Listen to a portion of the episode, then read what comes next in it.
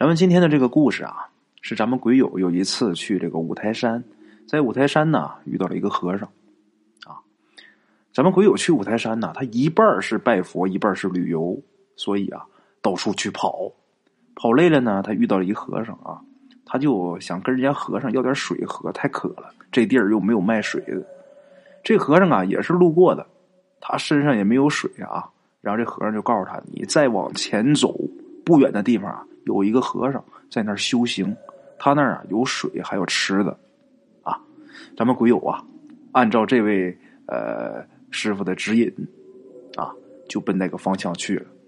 走了没多远啊，果然真的见到了有一个和尚，很年轻，也就是二十多岁啊，在这修行。他跟人家要水，这和尚给他水，两个人呢还谈了一会儿。这个和尚的气质啊很好。而且长得是特别的帅啊！咱们想啊，在这个山上修行，那肯定是没有什么护肤品呐，也没有什么的，可能每天就只是啊简单的洗把脸。即使是这样啊，这个和尚啊，从这个皮肤啊、长相啊，哎呀哪儿都好。咱就拿现在很多这个男明星来比，他比这些明星都帅啊！喝完水呢，这位鬼友下山。走了一会儿啊，看见前面有一人，他呢正好也累了，过去就一一块儿坐在那儿休息啊。到那儿一看呢，这个人有点面熟，但是呢想不起来从哪儿见过啊。而且这个人年纪啊也不大，最多也就二十岁。两个人坐了一会儿呢，就分手了，继续去转悠。这哥们儿啊，转了几天之后啊，也玩差不多了。几天以后呢，他就想回北京，坐车坐高铁啊。在这个高铁上，他就又遇到了那个人，哪个人呢？就是那个二十多岁的那个在山上一起休息的那个小伙子。这回啊，这俩人就算是熟人了，是吧？所以说聊的比较放得开。咱们鬼友就问他说：“你去过北京没有啊？我怎么看你有点面熟呢？”那人回答：“没有。”啊，然后他又问这哥们儿啊，就说：“那你去五台山是拜佛呀？”那个人呐就说：“我一半是拜佛，一半是看我哥。”咱们鬼友这下想起来啊，看他面熟啊，不是以前见过，而是他长得跟山上给他水的那个和尚长得很像啊，五官很像，但是他这五官配合的不太好，没有那个和尚那么帅啊，所以呢，当时他没有马上就想起来，那和尚是他哥哥，这是弟弟。这弟弟啊，在这个河北上大学，刚大二，啊，咱们鬼友也知道，这和尚出家的原因呢，一般都是，嗯，不太好问的。不过他实在是太好奇了，而且那和尚长得确实是跟一般人不一样，很超凡脱俗，很帅气啊。正好啊，这个弟弟也挺爱说的，于是啊，他就很委婉的，就是问，就说你哥为什么出家？啊，他哥呢，从小啊就爱看佛经。他这弟弟说啊，其实那家里边哪有佛经啊？就是小的时候啊，总去这个寺庙看佛经，就有那种结缘的经书拿回来看。亲戚们呐，看他哥那么小，看经书都很心疼。为什么心疼呢？因为这个他们两个的爸爸啊，他们的妈妈呀，在弟弟一岁的时候就离婚走了，从那以后再没有出现过。可是亲戚们基本都不怨这个女人，可想而知他爸是一个什么样的人。他爸呀，其实以前也是正经上班的，后来呢自己做生意挺好的，倒霉就倒霉在哪儿呢？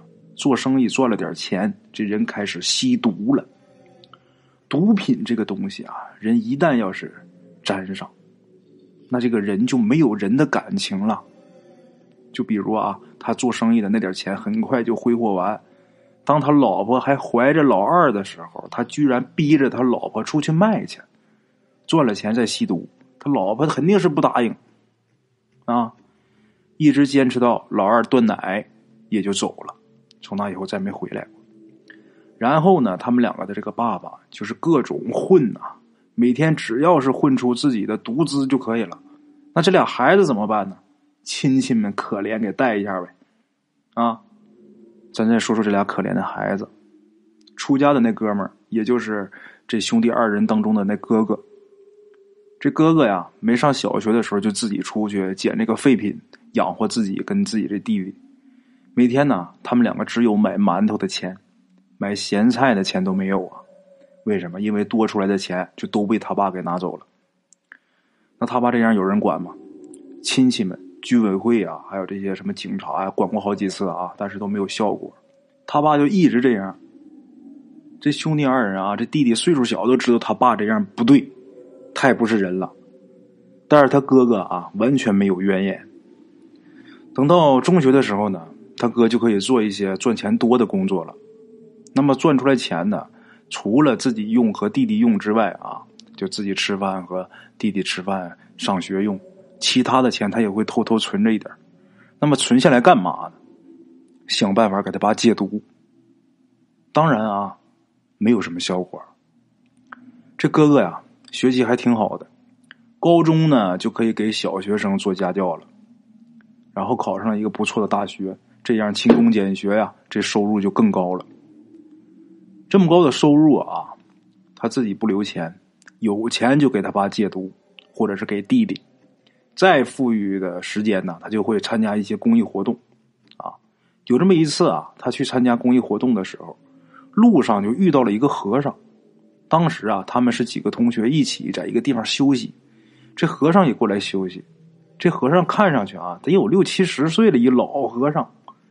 然后这和尚啊，过来管他叫师兄。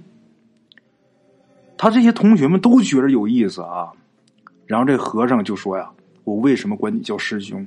因为呀，我们前几世是师兄弟啊。”然后别的同学都觉得这有意思啊，就让这和尚说。这和尚就说呀：“所谓的前几世啊，是清朝了。当时呢，这哥们呢也是一个和尚，也是很年轻、很帅气。”他呢遇到了一场无妄之灾。有这么一天呢，他正在这个寺庙里边念经，就被这个衙役给抓走了。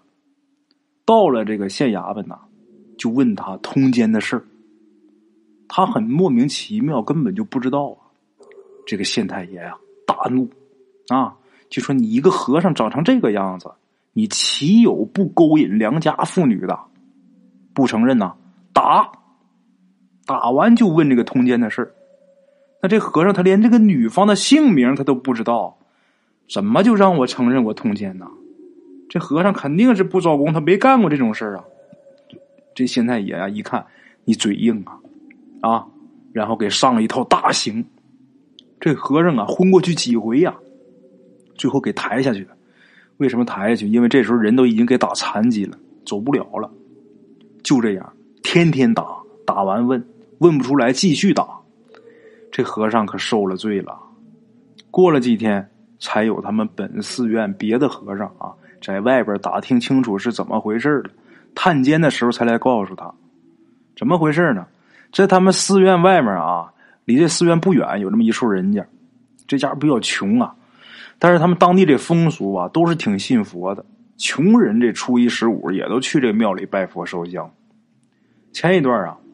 这个穷人家有这么一个女人来拜佛，拜的时候还哭了。然后这和尚啊就看见，就问他说：“怎么回事啊？为什么哭？”一问呐，是这女的她亲爹病了，没有钱看病。这和尚呢觉得她可怜啊，就给她一点钱。这个钱都是平时出去给人做佛事啊什么，别人施主给的啊，他就把这钱给了这女人一点。这女人拿着钱。回去给他爹看病用了一半还有一半呢，在家里边啊，那女人呢就跟她丈夫就说呀：“等过几天是这个佛教的一个节日，到时候啊，咱把这钱给送回去，然后咱好好的谢谢人家。”可是呢，没想到两天以后，这女人失踪了。失踪了，她这男人呢就去这个县衙去报案。报案的时候啊，也没提这和尚。然后呢？等这个衙役去他家的时候，就发现了这剩下的这些银子，啊，这衙役们也都知道他们家穷，怎么会有银子呢？让这女人的丈夫一说呀，这衙役当时也没在意。可是没想到那县太爷呀，对这种啊涉及女人风化的案子很重视，把衙役啊叫回去一细问，这衙役呢顺嘴就把这银子的事儿说了。这县太爷这时候就怀疑，肯定是这和尚跟这女人有事情，他们两个通奸有染，这和尚才给这女人钱，然后把这女人给拐跑了。啊，就这么的，这县太爷立刻啊叫这个衙役提审这个和尚。等这个县太爷一看见这和尚啊长得那么帅啊，他又有钱，立刻就判定这个和尚肯定跟这女人通奸。啊，这和尚在监狱里边听他们这个本寺庙的这个师兄弟啊说完之后，他觉得呀，这和尚觉得啊，这事情不大。这是个误会呀！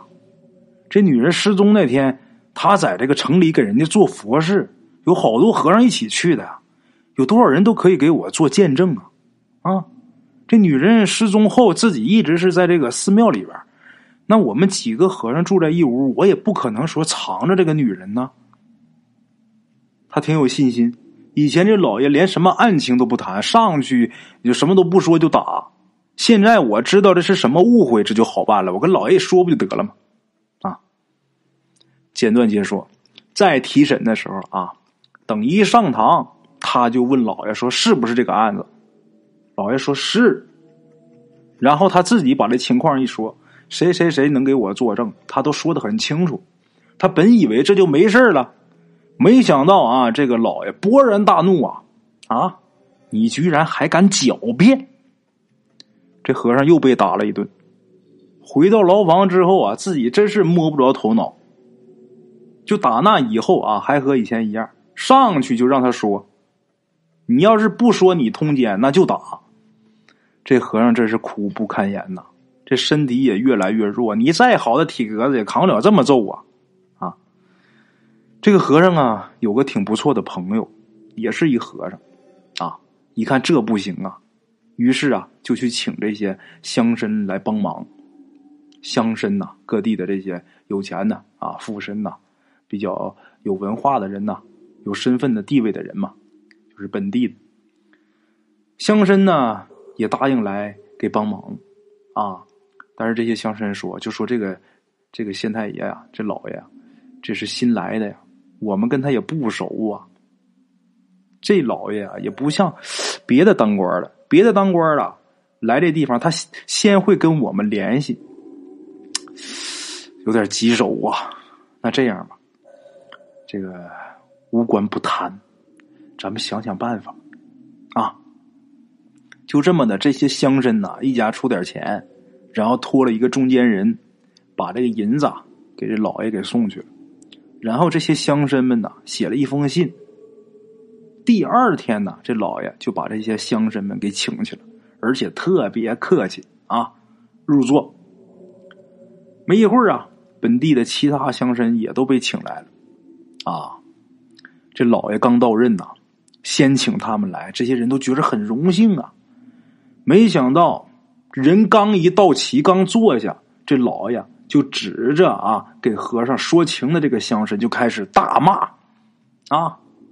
无非就是说他无耻啊，为了钱什么都能干啊！这种人呐，不拿百姓的命当命啊，一定是鱼肉乡里呀！我若查出你有劣迹的话，我一定严办之啊！哎呀，把那个乡绅气的几乎要气死了。后来才知道，啊，这老爷怎么回事呢？这位老爷啊，清廉的很，啊，就是太固执了啊！就是那种啊，够清廉、没有才能的人，他要是有个什么想法，谁也改变不了。而且啊，这个人成见很深。就比如啊，有钱的一定欺负穷人。说到这儿，我小时候看过一个片子，好像是《雍正王朝》啊，里边就说到有这么一位呃判官，叫田文镜啊，他不问有理无理，只看有钱无钱，有钱的一定败诉。啊，这位老爷也是这么想的。这位老爷他自己的确也是穷人出身啊，他就认为这个有钱人一定欺负穷人，这长得帅的一定勾引妇女啊，说情的一定是没冤枉。哎呀，等等吧，就这么一个老爷啊，就这么一个官儿。所以啊，把这个乡绅们都给骂跑了。骂跑之后回来嘱咐这些衙役啊，今天就报个病毙。今天就报个病毙，啊，就说这人生病死了，那这和尚没生病怎么办？打死呗。这意思就是让这和尚死，啊，这老爷的意思就是这种和尚勾结乡绅、勾引妇女啊，打成这样都不承认呐，这一定是一个巨恶之人呐，留着就是祸害，自己要为民除害。那老爷发话了，衙役也不敢不听啊，啊。到牢房，告诉这和尚：“和尚，你好日子到了，别怪我啊，上命所财。”这么一说，这和尚也就明白了。这些天他也知道这老爷是一什么样子。然后这个和尚啊，死前他就发了一个愿。这和尚就说：“这个大人不是坏人，但是如此的固执伤人伤己，来世。”我要先渡他啊！咱们把镜头拉回来，从前几世再拉到现在，这一辈子，这个老爷就是他俩的父亲，就是这和尚跟他兄弟的父亲啊。这和尚啊，自打知道自己的前世之后，他那时候不是上大学呢嘛啊，他更加淡定了。除了学习劝他爸戒毒之外啊，就是看经书，啊，很对这个佛学呀很喜欢。大学毕业以后呢，也找了一份不错的工作。这期间呢，大部分钱呢还是给他爸了。他爸是几进几出这个戒毒所，最后一次出来住医院了，身体已经不行了啊。